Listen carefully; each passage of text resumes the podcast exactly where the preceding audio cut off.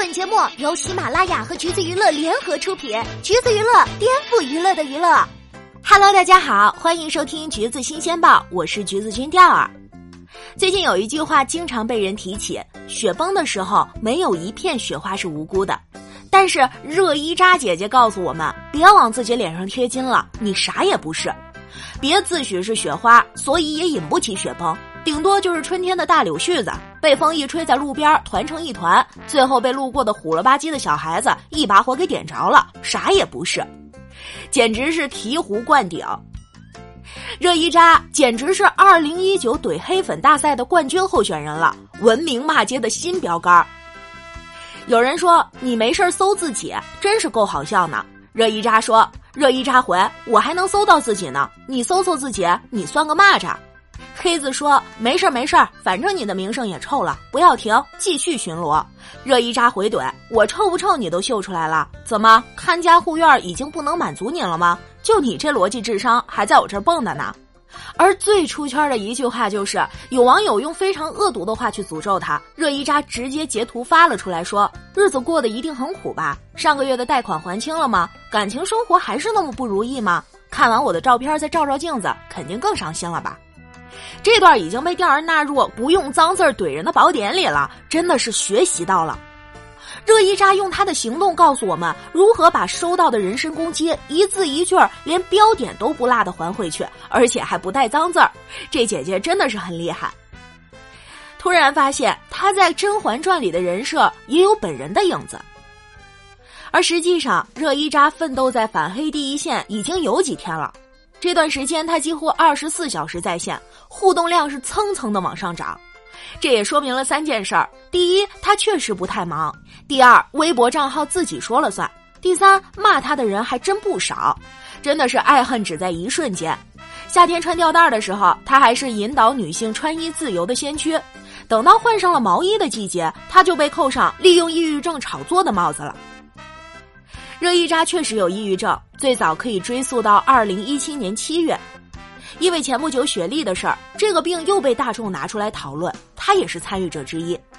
但是后来呢，被有心人带节奏，说他是在蹭热度炒作。碰巧在这期间又出现了其他的负面新闻，由于律师函的速度已经赶不上谣言传播的速度，热依扎就决定自己亲身上阵。于是就出现了刚才调儿说的那段精彩的回怼。调儿发现啊，这位艺人真的是挺省事儿的，他自己就已经把各中缘由写好了，还会给网友们梳理事件的经过，更是非常硬气的表示我要用网络让大家看到我的态度。他说到做到，从十一月二号至今，公开转发了两百多条以恶评为主的素人微博，有的是纯转发，有的还会怼回去。而这些被他挂出来的素人，大部分都选择了删除微博。可能不是所有人都接受热依扎的这种做法，但是他的态度和出发点是没有问题的。不是一件事之前没人做过，就代表他是不对的。生而为人，为什么明星被无脑喷就要装作视而不见或者微笑接受呢？每个人都要为自己敲下的话负责，不是吗？那些删了微博的网友，如果真的是觉得有理有据，那完全可以大大方方的站出来和他 battle。有的时候，大家睁一只眼闭一只眼，只会让某些键盘侠更加猖狂，因为你永远都不知道躲在屏幕后面的会是一群怎样的人。他可能前一秒还在微博抵制网暴，下一秒就成了参与者。网络世界远比想象中的可怕的多。热依扎的很多想法都挺酷的，同时也有一些理想主义。他没有因为穿衣自由出了圈就大谈特谈，反而是觉得这种东西就不应该成为话题。艺人上热搜就应该被骂吗？他说：“我那么多年的努力，拍了一部戏火了，上个热搜怎么了？”被要求远离网络、远离微博，他说：“那离开的为什么不是恶人？”就像女生被性骚扰，应该反思的不是女生要不要早点回家，而是怎么让犯罪的人做到遵纪守法，不是吗？半夜打车容易遇到危险，处理办法也不是女生八点之后进城，而是应该加强对司机的监管。热依扎没有选择闭麦，反而要跟那些不负责任、乱说话的人抗争到底。他也是想证明，即便是公众人物，也不意味着要接受所有人的评判和指摘。从这个层面上来说，他这么做不只是为了反怼和泄愤，更是想让这个谁都能对你指手画脚的网络世界好好反思反思。真的是太可惜了！如果黄子韬早点认识他，说不定就不会离开微博了。宣布退出是昨天的事儿，因为之前发了一条引起争议的动态。他说：“这么多年了，这首长达五分多钟《最好的我们》不打动除了粉丝以外的人的话，我真的失去私心，好好当个戏子去吧。做音乐这么久，付出那么多，没一首出圈的歌，我对不起自己。本来说的没什么问题，难受自己写不出出圈的歌，但后面的那句戏子有一点刺眼，不被吐槽也是不可能的。”加上微博又是被别人删的，他一生气就不玩了，真的是很像这位朋友的作风。黄子韬是所有流量里微博玩的最像朋友圈的人，大家嘴上调侃，实际上却很喜欢这种交流方式，亲切又自然，让艺人更像一个活生生有情绪的人。可惜微博终究不能像朋友圈那样，受众和平台不同。你可以做自己，但确实不能想说什么就说什么。在公众平台发声，为了少出错，很多艺人都选择了少说话，或者只说正确的话。但是庆幸的是，这几年也有不少艺人选择为自己多说几句了。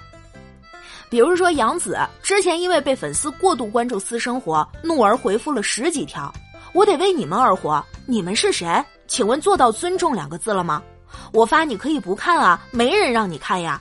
某些人不要自以为是，阴谋论、诬陷，一帮人跟风就知道骂，就知道怼。谢谢你，赶紧走，以后我的生活无论怎样都跟你没关系。陈乔恩也怼过说他只能演脑残偶像剧的发言。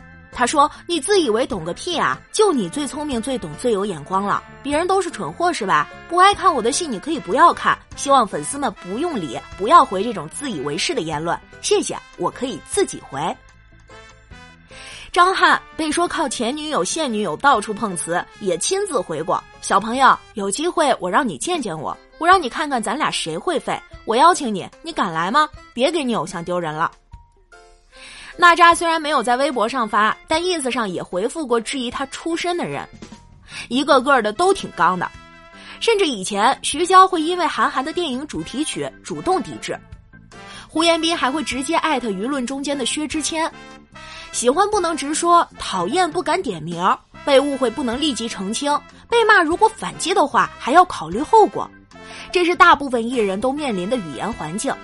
热依扎说：“我有父母，不需要你来教育我。”道理大家都懂，但真正能做到的，不是没那么红的，就是已经特别红的。其他人可能还承担不了说出这句话的风险和后果。大家真的喜欢没有个性的明星微博吗？发你想看到的话，千篇一律的内容，没有个性、没有营养的应付，没有喜怒哀乐，也没有任何的不正确。答案当然是否定的。上一期的奇葩说也谈到了情绪自由，当你看破了他人的喜怒其实与你无关，你自己的世界可以自由运转，即使被讨厌也不会打击到你的自信。这样的情绪自由可能对艺人来说依旧过于理想化，但至少现在有这么一个人愿意去做了，调儿觉得这也是一件好事儿。欣赏热依扎一路刚到底的精神，但是也希望他能够照顾好自己。如果每天吸收这么多负能量，让自己不快乐，其实也是可以停下来歇歇的。好啦，今天的节目呢就是这样了。如果你想获取更多有趣的娱乐资讯，欢迎搜索关注“橘子娱乐”公众号，时髦有趣不俗套，就在“橘子新鲜报”。我们下期再见喽。